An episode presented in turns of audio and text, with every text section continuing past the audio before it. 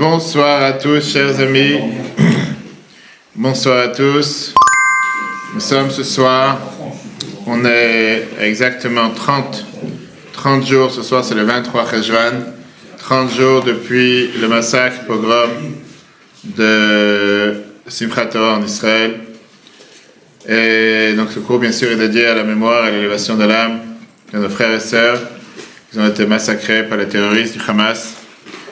Et depuis 30 jours, on prie pour la guérison de tous les blessés ainsi que tous ceux qui subissent encore le traumatisme de cet tragique événement et bien sûr pour le retour de tous les otages en parfaite santé, que Dieu fasse qu'on puisse entendre et partager que des bonnes nouvelles.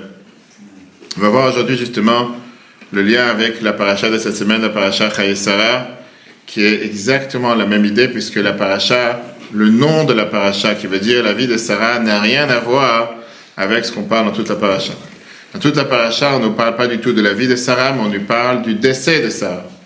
On parle du fait que Sarah est décédée, donc la question qui se pose, comment ça se fait que la Torah a décidé de donner à cette paracha le nom la vie de Sarah? Et on va voir justement quelle réaction nous devons avoir en apprenant du premier patriarche Abraham face au décès subi de sa femme, de son épouse Sarah, Comment il a réagi? Comment en général on réagit face à un malheur? Et qu'est-ce que la Torah nous demande d'agir Et ça rejoint exactement le travail du Maître parce qu'on a parlé plusieurs fois que si Dieu veut la semaine prochaine, on sera avec nos soldats sur le front pour la 19e mission Solidarité Israël. Avec nos soldats, puisque la vie nous a enseigné comme quoi chaque fois qu'il y a une épreuve, une difficulté, une tragédie, notre devoir c'est de transformer la peine, la souffrance en action. ne pas se dire juste, eh ben, il y a quelque chose qui s'est passé, on ne peut pas agir. Mais d'abord une histoire. Ariel Zohar, un enfant de 13 ans, qui habitait à Niroz, un des kibbutzim à côté de Gaza, Gaza, est sorti le matin de Simchat pour faire du vélo dans les routes du kibbutz. Tout d'un coup a commencé le massacre. Il y a eu d'abord les missiles qui sont tombés, après il y a eu les, tout ce qui était les, les roquettes. Ce des centaines et des centaines de terroristes qui sont venus et qui ont commencé à assiéger, à rentrer et à à massacrer tout ce qu'il y avait dans tous les yeshuvim, dans tous les kibbutzim. Ariel a eu très très peur, il a cherché la première maison où il peut venir pour s'abriter, et il a trouvé la maison du Rakaz Abitachon, qui est le commandant, le responsable de la sécurité du yeshuv. Il a fait rentrer dans le Mamad, qui est cet abri, et il est parti pour se battre contre le kibbutz, pour se battre justement contre euh, les terroristes. Ariel s'est caché dans le mamad, dans cet abri qui est dans la maison pendant des heures et des heures. Et quand il est sorti, il a trouvé la plus pire des choses, que c'est le seul qui a été sauvé de toute sa famille. La famille de Yaniv Zohar, qui est un des journalistes d'Israël Ayom, qui a été tué sauvagement par les terroristes du Hamas. Les proches de sa famille sont venus dans la maison, deux semaines plus tard, dans la maison du grand-père. D'abord, ils sont venus dans la maison Arishon et Ariel avait une seule demande. Dans deux semaines, je fais ma bar mitzvah. Mon père, il voulait me donner une paire de tefilines qu'il a reçue de son père et son père a reçu de son père. Je vous en supplie, sauvez cette paire de la maison qui a brûlé. Si vous pouvez aller rentrer dans la maison qui a brûlé dans le kibbutz et essayez de retrouver cette paire afin que je puisse les avoir. La demande a été demandée à Motihout Mazgin de la branche de Zakar qui a convaincu l'armée de le laisser rentrer et il est rentré avec un groupe de soldats alors que le feu était encore en train d'attirer. Ils ont réussi à trouver les tefilines. Sont partis dans la maison du grand-père Erechan et Tzion. Et lui, il a dit les mots que seul des juifs peuvent comprendre. Moi, j'ai vu mes parents se faire tuer devant mes yeux dans la Shoah. Et je ne peux pas croire que mon petit-fils a vu la même chose ici en Israël en 2023. Mais de la même manière qu'ils ont failli à l'époque, ils vont faillir aussi aujourd'hui.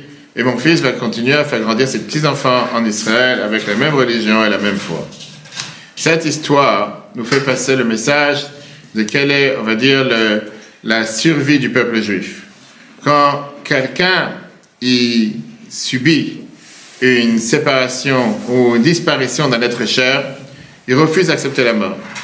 Il veut essayer de refaire marche arrière, de faire en sorte que la personne ne soit pas décédée. Mais ça, c'est la manière comme la Torah nous dit comment essayer de faire en sorte que nos proches disparus restent toujours vivants. Mais Ariel nous a montré justement qu'une des manières que la Torah nous enseigne, c'est la continuité. Parce que tu vas pas être tranquille de trouver une pierre tombale, ou bien ce qu'on appelle aujourd'hui des différents monuments, où tu peux avoir le nom des personnes, ou même sur un carrefour, où tu vas appeler le carrefour avec le nom de telle personne, ou même un bâtiment, mais en donnant la vie, en continuant à faire ce que cette personne était en train de faire. le peu que nous devons face à tous ces gens qui ont donné leur vie pour nous, c'est de continuer ce qu'ils ont commencé, de transformer leur vie en une vie qui continue et qui ne s'arrête jamais. Une chaîne d'action qui n'arrête jamais, sur laquelle on continue des étages d'éternité. Et c'est ça que nos parents, grands-parents, arrière-grands-parents ont fait depuis des milliers d'années, depuis 3335 ans. Et avec ça, on va comprendre, comme j'ai dit tout à l'heure, la question générale qu'on a dans la paracha de cette semaine. Comment ça se fait que la paracha s'appelle Chaye Sarah, la vie de Sarah? Alors que dans toute la paracha, on ne parle pas un seul mot de sa vie. On ne parle pas de la vie de Sarah. La paracha commence même avec la mort de Sarah. Elle commence en nous disant que Sarah est décédée, qu'Abraham il a cherché un endroit pour l'enterrer, et il a acheté avec l'argent plein tarif à Ephron, à Hebron. C'est pas d'aujourd'hui, il n'y avait pas à l'époque c'est des certains qui se disaient un peuple d'une invention qui n'existe nulle part. Mais c'était le Abraham qui a acheté ce terrain pour enterrer sa femme depuis près de 4000 ans d'histoire. Et là, c'est pas juste la question sur les mots choisis, mais c'est plus que tu, si tu te moques de l'histoire. Parce que la paracha, te parle de tout ce qui est le contraire de la vie de Sarah. De verset en verset, Sarah, elle est comme si dans l'oubliette, on parle pas d'elle. À la fin de la paracha, il se passe comme si son mari, qui a vécu avec elle plus de 100 ans, continue maintenant à avancer dans sa vie, se remarie, il refait sa vie, il a six enfants, etc., etc. Si on voit les trois dossiers majeurs qu'il y a dans la paracha de cette semaine, on parle de l'enterrement de Sarah, du mariage d'Yitzhak et le mariage d'Abraham à une nouvelle femme. La paracha commence avec la mort soudaine de Sarah. Après qu'elle a entendu le fait qu'on a terminé la semaine dernière avec le sacrifice d'Yitzhak, l'âme de cette maman qui était trop fragile n'a pas supporté que son fils il allait se faire sacrifier, mais c'est très bien que Dieu n'a jamais à aucun moment dit qu'il devait être sacrifié. On a vu ça dans la semaine dernière. Dieu lui a dit allez ou le monte-le comme sacrifice. Il n'a pas dit d'aller le sacrifier. C'était un test. Maintenant, moi, Abraham, il fait un éloge, il pleure sur sa femme et lui donne le plus grand des honneurs pour l'enterrer dans le caveau des patriarches où il y avait déjà Adam et Ève. Ça, c'est la première histoire, qui est tout à fait le contraire de la vie de Sarah, puisque ça parle de l'enterrement de Sarah. Deuxième histoire, on passe à la prochaine génération.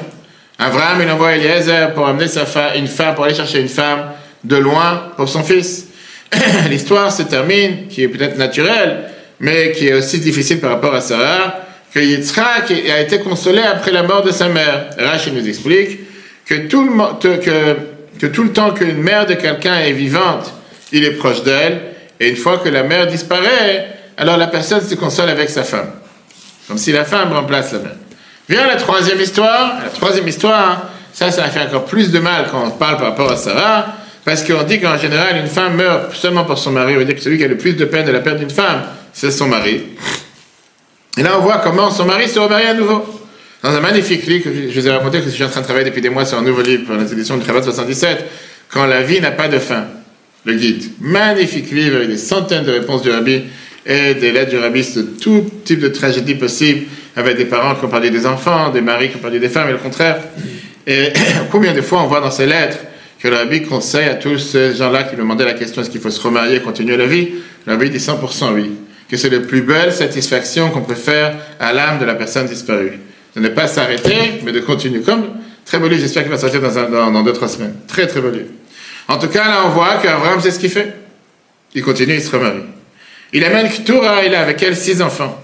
Et là, la souffrance ou la douleur par rapport à Sarah est double.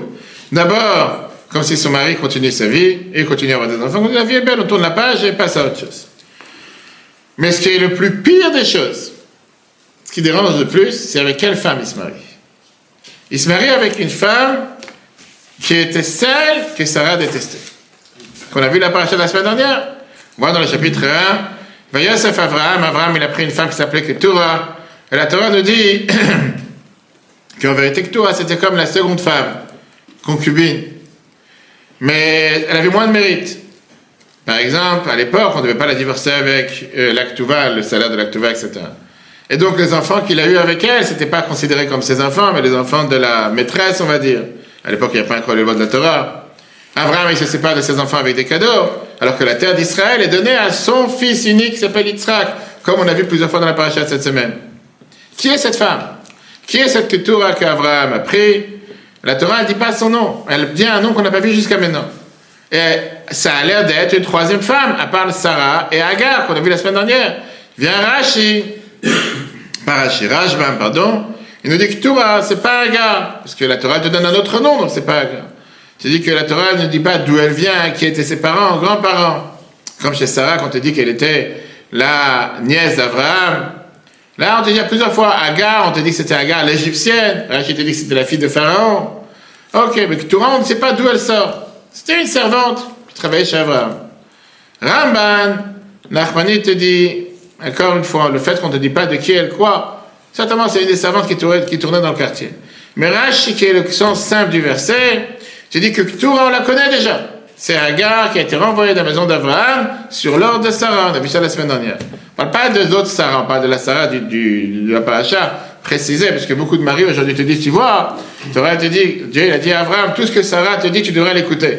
C'est Sarah de la paracha, pas les autres Sarah. Celui qui doit comprendre le message, il comprendra. en tout cas, Rachid te dit Ktura, c'est qui Ktura C'est Agar. Pourquoi elle a appelé Ktura D'où vient ce mot Ktura Ktura parce que ses actions sont beaux comme les Ktoret, comme les encens qu'on faisait dans le temple. Et pourquoi? Parce qu'elle a fermé sa porte, on parle de ça qu'elle n'a pas eu de rapport, que depuis le jour qu'elle est partie d'Abraham, elle n'a pas eu de rapport avec personne. C'est pas une femme qui est partie aller chercher ailleurs. La Torah te dit que c'est pour donner de louanges à cette femme, qu'elle était aussi belle que les encens. C'est pour ça qu'elle l'a appelée Ktura, qu'en araméen veut dire un lien. Comme si elle a décidé de ne plus avoir de rapport depuis qu'elle est partie de la maison d'Abraham, etc. Ok. Maintenant, le Kriyakar, il te dit, va Yosef, le fait que la Torah dit qu'il a rajouté, qu'il s'est remarié avec elle. De là, on apprend qu'il s'est marié avec elle une deuxième fois. Maintenant, moi, je te demande la question. Quel rapport de tout ça avec la vie de Sarah? Le mot de la paracha, Sarah. Alors que Sarah était celle qui a voulu se séparer de cette femme, parce qu'elle a vu comment son fils, Ishmael, faisait souffrir son fils, Yitzhak, c'était déjà depuis l'époque, ça n'a pas commencé aujourd'hui. donc, elle demande à Abraham, Garesh, renvoie-moi cette femme, cette servante et son fils. Abraham, il dit, pourquoi? Ishmael, il est sympa. Mais Dieu, il lui dit, non, tout ce que ta femme te dit, Sarah, elle te dit, tu dois l'écouter. Abraham, il renvoie la servante et son fils. Alors qu'est-ce que ça veut dire? Tout ça, il faut qu'Abraham, une fois que Sarah décède, il attendait, on va dire, le moment que Sarah décède pour se remarier avec celle qui causait du tort à sa femme. Imaginez ça dans les, dans les livres de romans aujourd'hui, ou dans les, dans les histoires de couple, que les gens disent, ah, j'attends tellement, je voudrais avoir affaire avec la maîtresse ou la copine d'eux ou le copain d'eux, j'attends qu'il soit mort, ah, maintenant pour refaire la vie. C'est ça que la Torah te raconte. Il y a ça que la Torah a à te dire des patriarches. Qu'est-ce que tu en penses, grand garçon, grand chef? Réfléchis un instant. C'est la première fois que tu entends cette histoire oui. La première fois que tu entends cette histoire Non, c'est pas On les a tous les, tous les ans, on lit. Non, c'est pas. Alors. Comment la Torah nous raconte une histoire pareille Les gens demandent pourquoi on répète la Torah tous les ans. Parce que chaque année, chaque année tu te dis, c'est quoi C'est pas dans la première tu te demandes, il y a quelque chose qui colle pas ici. La Torah, elle a quoi Juste de- un livre de roman, de- une histoire d'amour qui n'a pas marché. Maintenant, la dernière paracha de toute la Torah, de, de ce livre Bereshit, pardon, c'est Vayechi, dans le Chumash Bereshit, qui parle du décès de Yaakov. Et comment s'appelle la paracha? Vayechi Yaakov. Yaakov, il a vécu. C'est qu'on voit, si on peut faire exprès, que la Torah te dit, ta Torah te parle de la mort de quelqu'un en l'appelant vivant. Demain soir, j'ai un Shiva, une personne qui est décédée cette semaine m'a dit de venir parler dans un drage de ma soeur. Et pareil, on va parler sur le fait que dans la Torah, appelle la, la religion juive appelle un cimetière Bet Achaim, la maison des vivants. Alors dire que les juifs sont extraterrestres, ok, il y a beaucoup qui le disent. Mais quel rapport entre la maison des vivants et un cimetière? Pourquoi tu appelles la paracha du décès de Sarah Chaye Sarah? La vie de Sarah, hein? Parce qu'elle a une nouvelle vie après. Quelle nouvelle vie dans la tombe? Oui, mais après, elle n'est pas que dans la tombe. Je te parle, comment tu m'appelles un cimetière, la maison des vivants? Mais en français, ça se dit pas. Pourquoi ça se dit pas? Parce qu'ils sont morts. Très bien. C'est ce que je veux dire en hébreu concrètement, c'est comme ça que ça s'appelle, Bet Achaim. Et je veux dire que la réponse à cette question, c'est la révolution du judaïsme sur que veut dire la mort. C'est énorme. C'est toute la pensée révolutionnaire de la Torah, du judaïsme, sur comment comparer, comment se considérer, comment faire face avec la mort. C'est justement dans la paracha de cette semaine. Sur une pierre tombale, on a l'habitude d'écrire en général cinq mots en bas, qui sont un acronyme de cinq lettres, qui sont un acronyme de cinq mots. Que son âme soit liée dans les faisceaux de la vie. C'est quand tu commences à prendre un nom juif, ou même un juif qui ne connaît pas l'hébreu, et tu lui dis, mais viens, on va aller maintenant à la maison des vivants. Ok. Il s'attend que tu vas, je sais pas, il va avoir de la bourra, de la bouta, quelque chose. Il arrive, il voit des pierres tombales.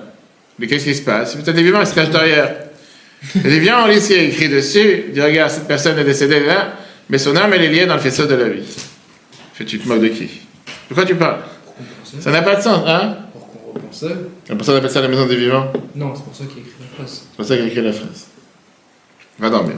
ok. La réponse, elle est. Je vois que tu n'étais pas réveillé aujourd'hui. Ou bien tu n'as pas encore commencé le, comment on appelle ça, les chiffres de la nuit. Tu sais, on est- parles des 3-8. Les équipes. Les équipes de nuit, tu n'as pas encore changé. Shlomo Ameler, le roi Salomon, il te donne une phrase dans Kohelet, chapitre 12, verset 7. Et là-bas, il te dit quelle est la conception juive de la mort? Il te dit que la terre retournera, la poussière retournera à la terre, et le souffle, l'esprit retournera vers Dieu qui nous l'a donné. Il t'explique comme quoi chacun d'entre nous a deux, deux, on va dire deux systèmes. Le système corporel et ce qui est l'âme, la neshama, chez un juif. Le corps est créé de la terre, donc il retourne à la terre. L'âme vient du monde d'en haut, elle retourne à sa source.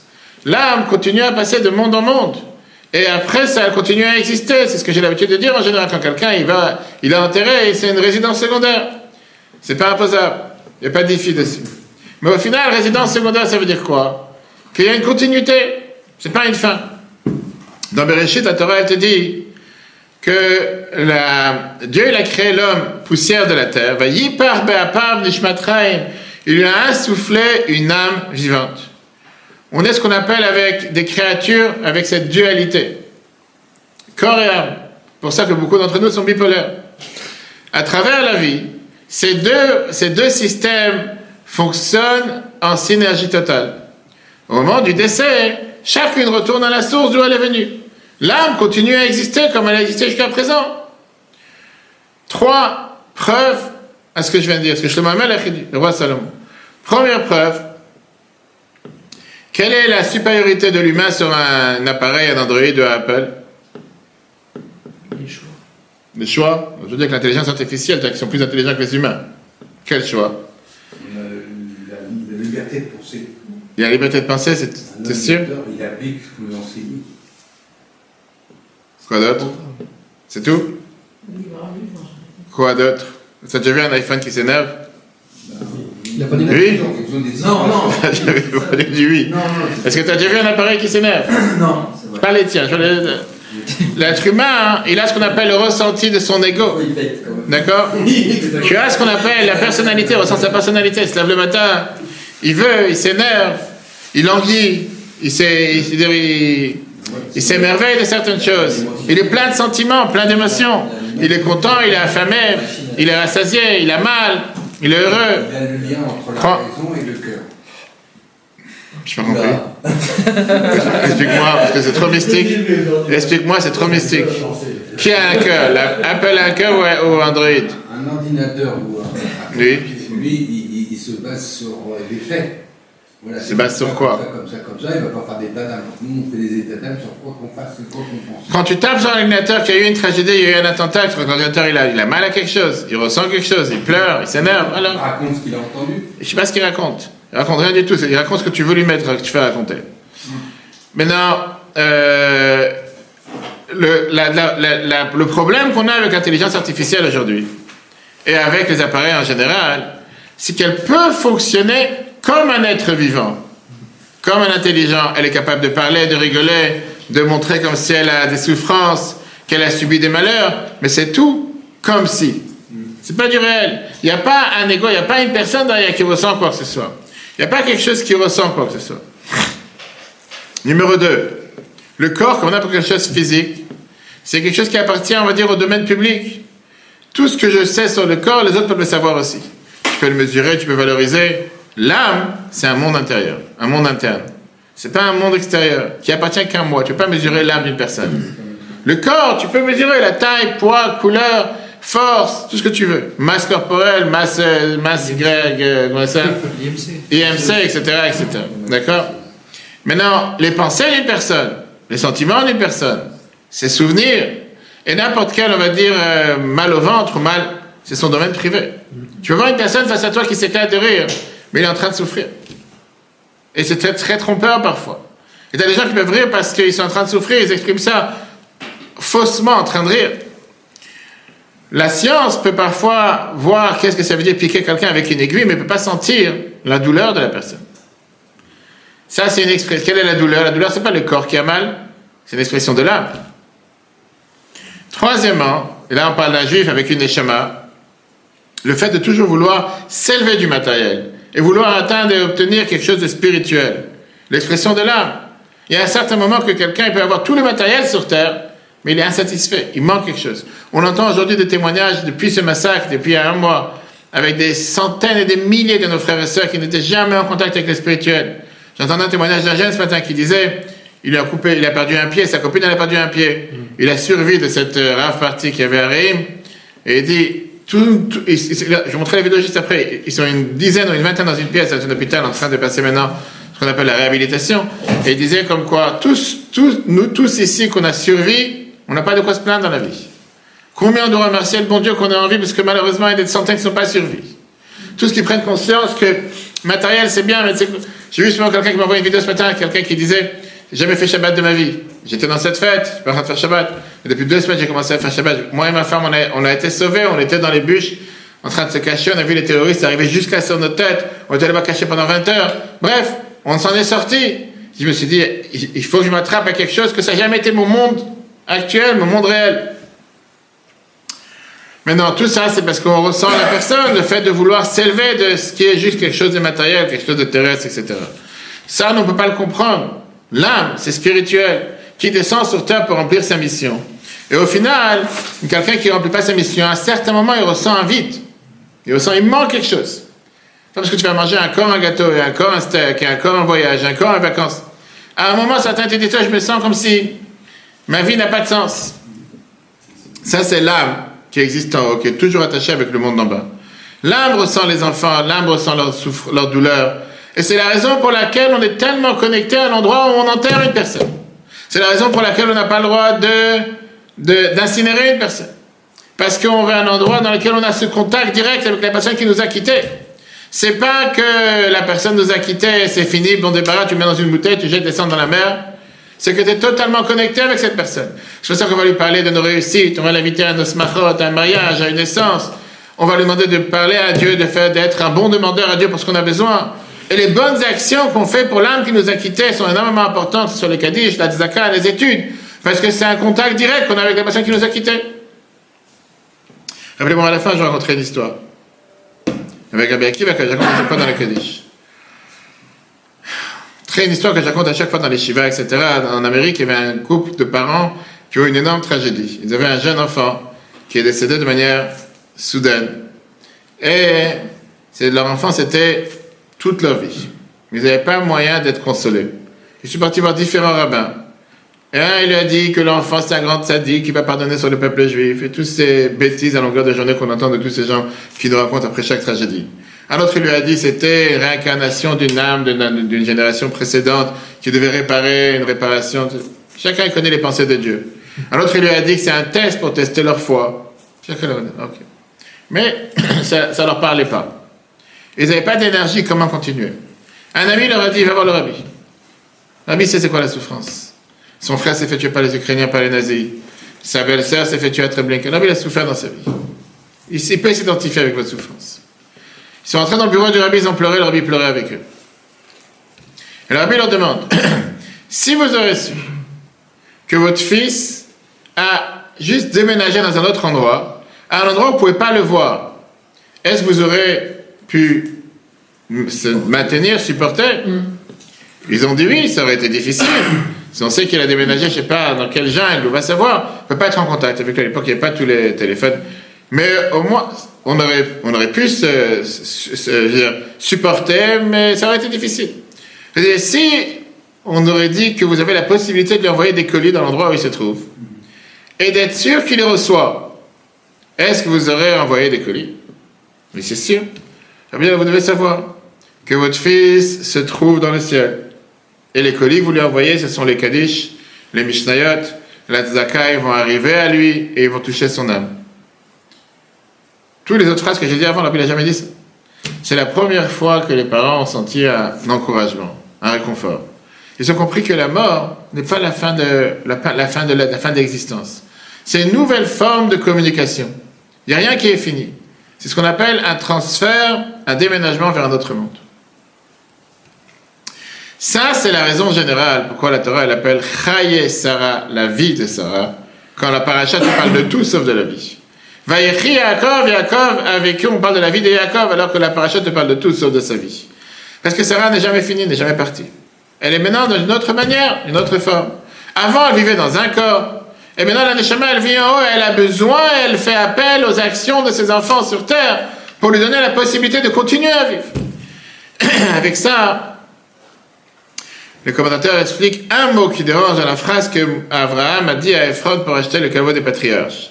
Bereshit chapitre 23, verset 4. Abraham, il leur dit, kaver, donnez-moi un morceau de terre, un morceau de pour enterrer. Et je vais pouvoir enterrer mon mort de devant moi. Et après, continue encore une fois dans le verset 8. Si vous avez la possibilité, donnez-moi, qu'on fasse un deal pour pouvoir enterrer le mort de devant moi. Qu'est-ce qu'Abraham répète sans arrêt Le mort qui est devant moi. Est-ce qu'il y avait un autre mort qui n'est pas devant lui? À quoi il fait allusion? C'est quoi cette phrase? Puis je vais enterrer la personne qui est décédée. Il n'y a pas 36 personnes qui sont décédées. Viens Ramban, Nachmanide, et il te dit, parce que je ne vais pas enterrer mon mort dans un autre tombe. Parce que si vous n'allez pas me faire ce que je vous demande, je vais l'enterrer dans un cercueil. Ou bien, Raman, il te donne les réponses qu'Avram, il voulu leur mettre la pression en disant, que c'est où je l'enterre ici, ou je l'enterre pas. Reste chez moi à la maison. C'était comme une menace. Parce que la réalité, la mitzvah, c'est d'enterrer, la, mitzvah d'enterrer à mort une personne décédée dans un cercle, dans, un, dans la terre, ça fait partie du respect qu'on a envers un défunt.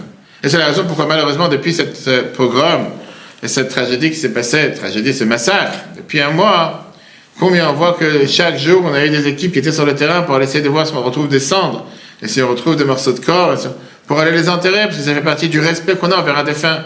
On n'est pas comme ces terroristes barbares qui n'ont aucun respect ni pour la vie ni pour les morts. Abraham, il voulait se dépêcher avec eux pour montrer comme quoi il n'est pas intéressé à ce qu'elle attende pour attendre, sans pouvoir l'enterrer. C'est une des raisons pourquoi la Torah te dit que quand quelqu'un décède, la plus belle des choses qu'on peut faire pour la personne décédée, c'est de l'enterrer le plus rapidement possible. Contrairement à d'autres religions qui parfois tu entends que la personne est décédée lundi et enterrée mercredi dans 10 jours. Comme ça arrive plusieurs fois. Le Tafsof a étudié un autre point. Abraham, il dit, j'enterre seulement ce qui est devant moi. Ce corps qui est par terre. Mais en aucunement je me sépare de Sarah, de son âme à laquelle je suis attaché éternellement. Là, je m'en sépare pas. On se rappelle que dans un mariage, on dit qu'on est deux moitiés d'âme qui s'unissent en une seule âme. Donc Abraham, il dit, ça je vais enterrer, c'est la partie qui est devant moi. Ce corps qui est devant moi. Mais l'âme, je suis toujours en contact avec elle. Une magnifique histoire, magnifique lettre, je dis qu'il sera dans le nouveau livre si Dieu veut que la Bible écrit à une femme que son, père, son mari a été tué pour la sécurité d'Israël dans la guerre, je crois que c'était la guerre du Liban, et qu'il a reçu ce qu'on appelle un, comment on appelle ça, a reçu par un tank, pas un missile, hein? un obus. Un obus, exactement. Et il est décédé, il a été tué. Bible écrit à cette femme. Avec grande tristesse, j'ai entendu la, tragique, la tragique histoire de la mort de ton mari, que Dieu venge son sang. Que Dieu fasse qu'à partir de maintenant, il n'y aura que du bien et de la bonté qui trouvera ta famille. Je voudrais essayer de partager avec toi les sentiments que j'ai dans mon cœur pour soulager un peu la, douleur, au moins essayer un minima de soulager la douleur. L'essentiel du lien qu'il y a entre un homme et son ami le plus proche, à plus forte raison entre un homme et sa femme ou des enfants aux parents, c'est pas un lien de corps, la chair, des os, des veines, des vaisseaux, mais c'est l'âme, le souffle, l'esprit qui est l'essentiel de la personne. Une balle d'un revolver ou un obus peuvent toucher le corps, mais ils ne peuvent pas endommager, ils ne peuvent pas diminuer l'âme de la personne. L'âme continue à vivre, elle fait continuer le lien qu'on a avec les membres de la famille. Elle est triste dans leur souffrance, elle est joyeuse dans leur joie. Cette âme, elle a un énorme plaisir quand elle voit que les membres de famille se relèvent de la tragédie, continuent à vivre leur vie avec la plus belle manière elle a une énorme satisfaction quand les enfants sont éduqués avec une bonne éducation pour les élever à la Torah, à la les bonnes actions. Je dis, je vous ai dit tout à l'heure, il y a plusieurs de ces lettres qui seront dans le nouveau livre, c'est Dieu, parce que c'est tellement riche, ces conseils que la Bible écrit. Ça, c'est par rapport à ce qu'on dit, la vie après la mort, comme on dit dans le mot Mais maintenant, essayons de voir qui était cette Sarah dans sa vie, et quel message, dans ces trois épisodes qu'on vient de voir, Abraham fait passer Et c'est la raison pourquoi ils sont dans la paracha cette semaine, pour montrer qu'il a compris et qu'il donne la continuité à la vie de Sarah. Toute la paracha, c'est une paracha de continuité. C'est une paracha qui est pas, euh, comment on appelle ça des fois dans les comics des enfants, dans l'histoire, tu as à suivre. On dit en hébreu, c'est pour une histoire qui continue, finit jamais. Les enfants reçoivent chaque Shabbat dans un journal. À chaque fois, il y a une page, il y a le résumé au-dessus de deux, lignes, le truc qui te dit trois mots, et ça continue. Chaque fois, il s'énerve, il dit, pourquoi c'est pas terminé? Et fois, ça dure des fois 10 fois, 30 fois, 40 fois. À la fin, tu dis, combien de temps tu peux durer une histoire? Si tu mets ça en un livre, j'ai rien à lire, c'est en 10 minutes, t'as fini. Là, chaque, page, ça c'est l'histoire. Ça te ramène comme quel, est ce souvenir juif? Dis le jour du souvenir, on va mettre un monument. Parce que dans la religion juive, on ne trouve aucune consolation en gravant le nom d'un être cher sur un, morceau en pierre. Notre devoir, c'est de continuer à agir de ce qu'ils ont fait dans leur vie. Et comme ça, leur vie eux-mêmes, ce qui les a occupés de leur vie, continuera par la suite et va les transformer à une expérience qui se finit jamais. La meilleure réponse qu'on peut avoir face à cette tragédie qui s'est passée il y a un mois, c'est de continuer les actions, renforcer nos soldats, agir pour eux, parce va, si Dieu veut, dans 10 jours avec eux. C'est pas de se dire, ça y est, c'est fini, on va reculer en arrière. Non! Et c'est ça, justement, ce qui dérange à nos ennemis. Comment ce peuple juif qui a tellement souffert, tellement subi depuis 3335 ans, est toujours là, il a toujours réussi à se remonter, et toujours réussi à continuer, et toujours réussi à avancer? Un moment après que Sarah a, nous a- quittés matériellement, Abraham, il continue à compléter ce qu'elle a commencé mais qu'elle n'a pas terminé. Regardez-moi dans la paracha avec une nouvelle lunette? Change de lunette. Toute la paracha, c'est une histoire. Comment Abraham, il arrête de faire ce qu'il faisait toute sa vie. Et maintenant, il commence à accomplir à mettre en application le rêve de la vie de Sarah. Et il fait en sorte que Sarah devient totalement indépendante avec un rêve qui est à ne jamais finir. Une histoire qui se finit jamais. Durant toute la vie d'Abraham et Sarah, il y avait ce grand débat. Le débat qui était, est-ce que notre mission sur Terre, c'est une mission universelle ou bien une, mission particulière? Il y avait deux missions. D'abord, on devait propager le fait qu'il y a le monothéisme, il y a un Dieu sur la planète. De faire en sorte qu'à Berlin, à Paris, à Johannesburg ou à New York, on va jeter tous les idoles et se rappeler qu'il n'y a qu'un seul Dieu. Mais c'est pas suffisant. Parce que tu dois avoir un groupe de personnes qui va être totalement s'identifier avec le message et qui va faire passer le message. Tu dois avoir une famille avec qui tu vas montrer comment tu vis avec cette vie de sainteté, etc. Pas seulement croire globalement il y a un Dieu, sept lois de Nord, etc. Mais vivre avec cet attachement à Dieu. Quand en se levant le matin, on dit modernie, je remercie Dieu que je suis vivant. Avant de manger, de faire une bénédiction. Une fois tous les sept ans, on s'arrête de travailler pour remercier Dieu sur la terre, etc., etc. Et là, il y avait le débat entre Abraham et Sarah. Abraham, c'était le grand universel. C'est quelqu'un qui avait la responsabilité universelle de faire savoir qu'il y a un Dieu sur terre. Et le meilleur moyen de transformer ce message, c'est de l'enfanter, d'avoir des enfants qui vont se faire apprendre le message des parents et donner cette continuité. Des enfants que ils vont continuer à apprendre ce message, à, à propager ce message. Qui était le premier enfant d'Abraham? Ishmaël. Après ça, il a eu encore six enfants des nations qui vont transformer cette nouvelle d'Abraham de ce qui était, on va dire, un- une théorie en action. À tel point que le Midrash te dit, écoute Shimoni, il a eu trois enfants Abraham, trois femmes, pardon. Une femme des Sémites, Agar de Ham et Ktura de Yafet, les trois enfants de Noir, qui représentent la civilisation. En deux mots, les enfants d'Abraham, c'est pour ça que tout le monde s'identifie en disant, il y en a qui s'appellent nos cousins, que Dieu nous en préserve. Mais au final, tout le monde, tout le monde s'identifie en étant les enfants d'Abraham. Sarah est arrivée de l'Est, de Babel, des Sémites. Hagar est arrivée du nord, du sud, pardon, qui était de ce qu'est l'Égypte, l'Afrique, de les descendants de Ham. Et tout est arrivé du nord, de l'Europe, peut-être de Grec. Yefet. Et Abraham, il a réussi, c'est la personne qui a influencé le plus l'histoire. À peine il y a quelques années, ont été signés les accords d'Abraham.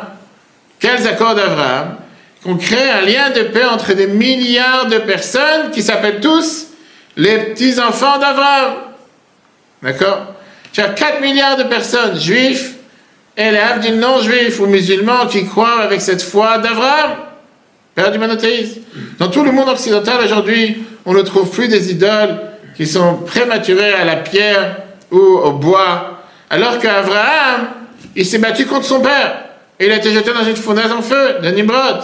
Les années sont passées, et aujourd'hui, on voit 4000 ans plus tard, qu'est-ce qu'Abraham a enseigné, ça a marché. Qu'est-ce qui se passe dans la majorité du monde Sarah, elle était beaucoup plus particulière, elle était beaucoup plus individualiste.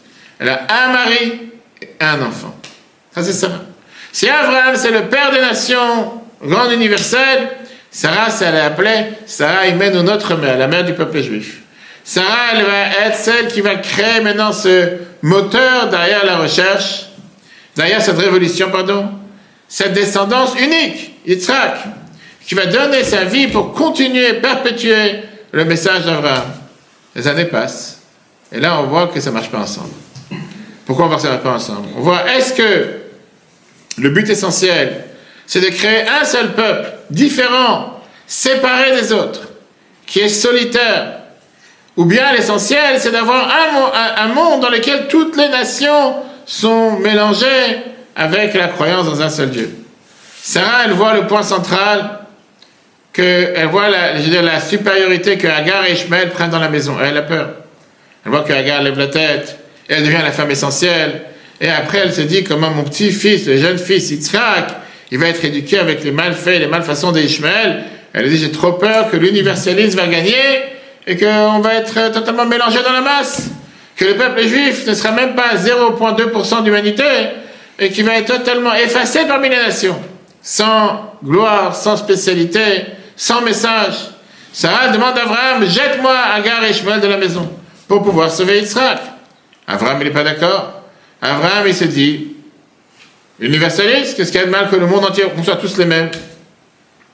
Et donc, il y a le débat entre si mon devoir c'est de tout faire pour travailler, pour agir en travaillant avec toutes les nations, ou bien fonder le peuple juif, vient Dieu et fait Shalom Bait, il fait ce qu'on appelle la paix dans le couple.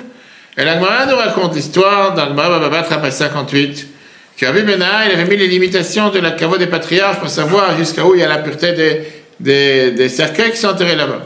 Il est rentré dans la cave d'Abraham, il a vu Eliezer qui est à la porte. Il lui demande qu'est-ce qu'il fait Abraham Il lui dit il est assis dans les mains de Sarah et elle, elle lui enlève les poux de la tête. Il soit d'Agmara. Rabbi Bena, dis-lui que Bena il est sur la porte. Abraham lui a dit, dis-lui qu'il rentre parce qu'il n'y a pas de mauvais penchant dans ce monde. Pourquoi on parle? Bien sûr que c'est pas une histoire, euh, on n'est pas dans le cage de singes. Que des fois tu vois deux singes qui sont en train de manger les poux de l'autre. Des fois, tu te demandes qu'est-ce qui se passe. Et après, tu as des gens qui se vantent en disant ça c'est nos grands-parents. Au passage. Mais non, l'histoire c'est quoi? C'est que les poux, comment Les poux ils vivent comme quoi? Ils, se nourrissent grâce au sang de l'être humain. Ils ne peuvent pas vivre eux-mêmes. Tout ce qu'ils vivent grâce à l'être vivant sur lequel ils se promènent. Ils n'ont pas des plats avec des frites, etc., des ketchup, ils n'ont pas tout ça. Agar et Ishmael, et ils vivent de la force d'Abraham. Sarah, elle a peur que de la force d'Abraham, ils vont se surélever sur la descendance Yitzhak, ils vont recevoir une abondance du ciel. Et donc elle écarte l'époux de la tête d'Abraham. Elle veut que l'abondance d'Abraham va seulement se focaliser dans le bon endroit. Mais ça, ça s'est passé quand Du vivant de Sarah. Une fois qu'elle est décédée, tout a changé. Abraham, il laisse tomber sa, sa vision du monde, sa mission, il se focalise pour continuer le travail que Sarah elle a commencé qu'elle n'a pas terminé. Maintenant, regardons ce qui s'est passé dans ces trois histoires. La première histoire, c'est quoi? Acheter le caveau des patriarches en Israël. Ça, c'est le premier bien officiel que le peuple juif a acheté, qui est gravé dans la Bible. Que n'importe quelle nation du monde qui croit à la Bible le lit dans parachat cette semaine. Cette idée juive, idéologie, c'est plus une idée, c'est plus un espoir, ça devient quelque chose de tabou, ça devient un kushan qu'on appelle ça, ça devient une marque officielle dans l'immobilier de la terre d'Israël. Ça appartient au peuple juif, parachat cette semaine. Deuxième histoire, il envoie son serviteur pour aller amener Rivka. Et la Torah termine, il a amené dans la tente de Sarah, sa mère. La continuité de Sarah. Le fait que maintenant on a trouvé l'âme sœur, le partenaire de Yitzhak, qui va continuer à donner naissance à la prochaine génération du peuple juif. la Torah continue la troisième génération. Rivka, elle aime Yaakov, comme Sarah qui aimait Yitzhak. Ça continue dans la continuité. Mais la troisième histoire qui nous paraissait le plus bizarre tout à l'heure, Abraham se marie avec Agar et il décide, et a avec elle six enfants. Pour les causes qu'on a dit tout à l'heure. Mais la transformation, c'est quoi? C'est qu'Abraham, il donne tout ce qu'il a à Yitzhak. Et aux enfants de cette concubine, de cette deuxième femme, il donne des cadeaux, il les renvoie. Là, Abraham, il décide d'agir de lui-même, ce que Sarah l'a demandé d'agir la semaine dernière, pour sauver la descendance de Sarah. C'est comme s'il écrit ce testament en disant que je dois faire un choix dans la vie. Ou Sarah ou Agar. Ou Sarah, ou Ktura, ou Yitzhak, ou Ishmael. Et il fait la décision que c'est Yitzhak et pas Ishmael. Et donc c'est pas pour rien que la paracha s'appelle Chaye Sarah, la vie de Sarah. Pourquoi? Parce que c'est dans cette paracha qu'on montre comme quoi la vie de Sarah est arrivée à toute cette plénitude, est arrivée à toute cette perfection. Une vraie vie, une vie qui ne s'arrête jamais, qui continue à agir malgré que la personne n'est plus là. Enfin, il y avait une histoire des membres d'une famille qui se débattaient quoi écrire sur la pierre tombale des parents. Fois, les gens disent j'ai envie d'écrire tel Ils n'arrivaient pas à arriver à, arriver à un accord. Surtout, il faut débattre dans la Torah. Quelle couleur, quelle taille. Je ne savais pas une chose qu'on peut être d'accord. Ils ont écrit au Rabbi. Rabbi leur a répondu telle phrase, écoutez bien.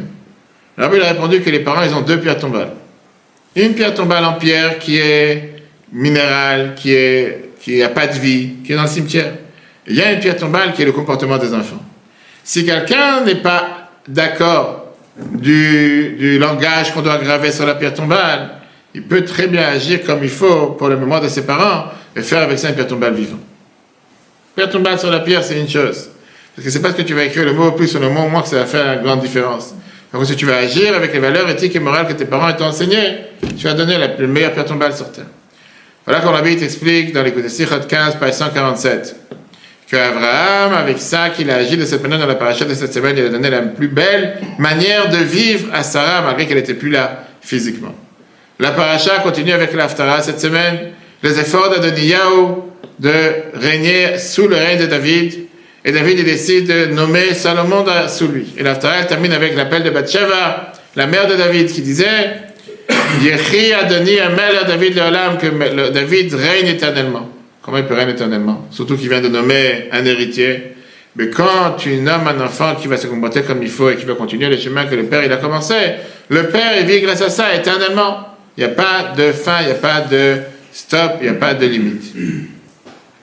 C'est ce qui va se passer cette semaine avec le Kinus Shluchim dans le congrès des Shluchim international à New York. Le fait même des Shluchim, le fait même des Shluchim que la Bible a répandu dans le monde, ça c'est le message de Sarah. La réussite des Shluchim de pouvoir éduquer les Juifs dans les quatre coins du monde des gens qui n'avaient apparemment à l'apparence aucun contact avec le judaïsme, comment chacun revient à sa source, comment chacun revient et comment chacun il avance. Mais c'est notre devoir, et ce soir on commémore les 30 jours, les shloshim, de ce pogrom, cette attaque barbare du Hamas contre nos frères et sœurs en Israël, plus de 1400 morts. Combien chacun d'entre nous peut se dire je vais rester à pleurer toute la journée, je vais rester à être peiné, chagrin, souffrance, ça va rien changer. Ça va pas donner quoi que ce soit de, de suite et de continuité à ce qu'eux, malheureusement, ne peuvent plus faire dans ce monde, mais qui existe et qui attendent de nous, tous ceux qui sont vivants, de continuer leur message, de continuer qu'est-ce qu'ils ont vécu, pourquoi ils ont vécu, pourquoi ils ont été tués sur la, sur, pas la sauvegarde, sur la vie même du peuple juif. Et nous, aujourd'hui, c'est notre devoir de continuer à se dire comment on donne une suite à cette vie et comment on continue à agir en transformant la peine en action ça c'est le message que la Bible a toujours enseigné, qu'à chaque fois qu'il y a eu une épreuve dans le peuple juif, il y a la période de deuil.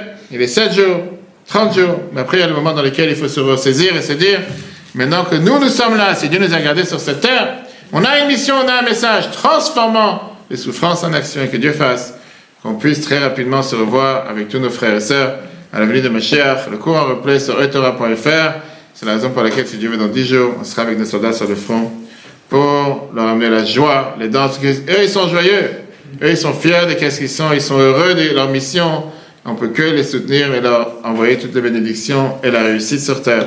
Et tout celui qui veut peut participer sur don-chabat77.org slash Israël et que Dieu fasse qu'on puisse entendre et partager que des bonnes nouvelles en étant réveillé matériellement et spirituellement. Du coup, on replay sur Très bonne soirée à tous. Si Dieu veut, à la semaine prochaine.